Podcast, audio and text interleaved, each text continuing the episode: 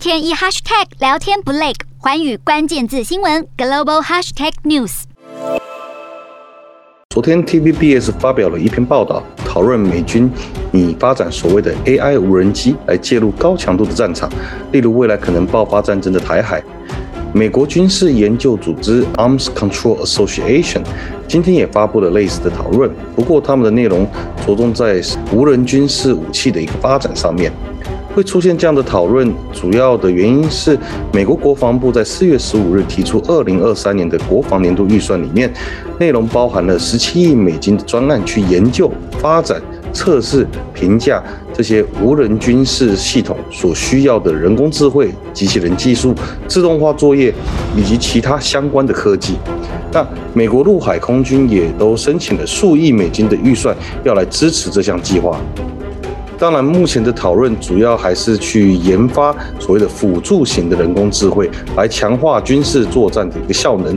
但当科技发展达到一定的成熟度之后，是否要让人工智慧取代人类，作为现代战争背后的一个苦力，就会是下一步的讨论环节。所以，纵观来看，人类军事的发展渐渐要跟科幻小说或者是这些科幻电影齐平了。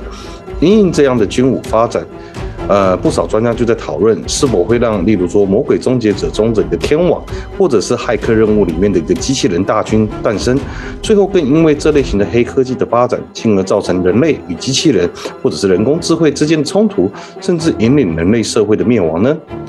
科幻小说家伊萨艾西莫夫在他的作品里面提出机器人三定律，也就是 Three Laws of Robotics。第一个法则是，机器人不得伤害人类或做事人类受到伤害。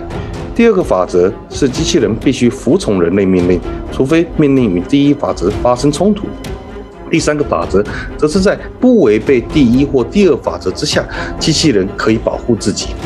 虽然这只是科幻小说里面使用的原则，但在艾西莫夫之后的科幻作品，甚至是跟机器人与人工智慧相关的发展讨论，都沿用这三条定律。因为这三条定律的创造，是为了确保机器人不会反过来与人类为敌，造成刚刚提到的科幻电影里面出现的窘境。而通常这种悖论的产生，前提是当机器人发展了所谓的自由意志或者是自由意识，并独自判断为了延续自我的生存，必须打破前两条的法则。这部分的讨论就有点各说各话了，我在这边就不多做处理。毕竟如何让人工智慧产生自由意志，已经是科学界多年未解难题。那由此的观点来看，发展具备有人工智慧可以自行进行判断甚至攻击的军事武器，本质上就违背了这三条法则。但打破这三条法则之后，无人军事系统在战场上面可以发挥的效度就非常的高。首先，这类型的军武不会造成我方的军事人员死伤。当然，如果使用得宜的话，这不仅可以减低民众对于战场死伤的反弹，更可以减少其他人士相关的花费。再来，这类型的武器没有所谓的道德或者是性格这种属于人类的特性，毕竟人杀人跟机器杀人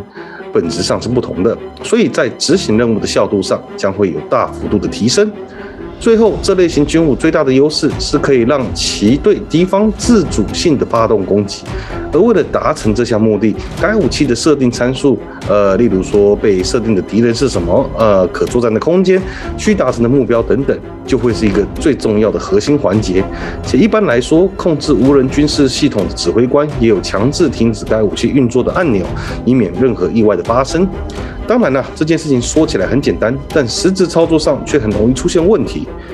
如果军事无人军事系统的设参数设定是离线设定的话，那假设战场上出现任何的变化，像是友军误闯战区，或是敌对国的平民百姓出现在战区上，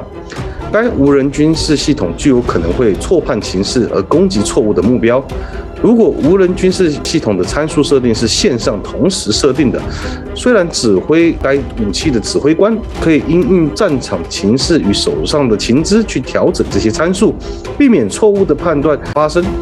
但任何这类型的系统都仰赖某种程度的无线讯号，而假设敌方可以破解或拦截我军所发送的信号，那这个无人军事系统等同于就是送给了敌人，甚至还可能被敌方直接以此尝试攻破我军的军事网络。除了上述的问题之外，这类型的军事武器花费通常非常高。打个比方，一架美军最新的制式战机 F 三十五的花费大约是一亿一千万到一亿三千多万美金。美军最新发展无人的这个空中侦察兼空中加油机 MQ 二十九，呃，Stingray。单价成本大约是一亿五千万美金，比 F 三十五还要贵。而且使用搭载人工智慧的无人军事系统，最后如果出了差错，到底是人工智慧要负责，还是某种程度，呃，这个负责指挥人工智慧的的军官要负责呢？所以，随着科技的进步，这些讨论渐渐会浮上台面。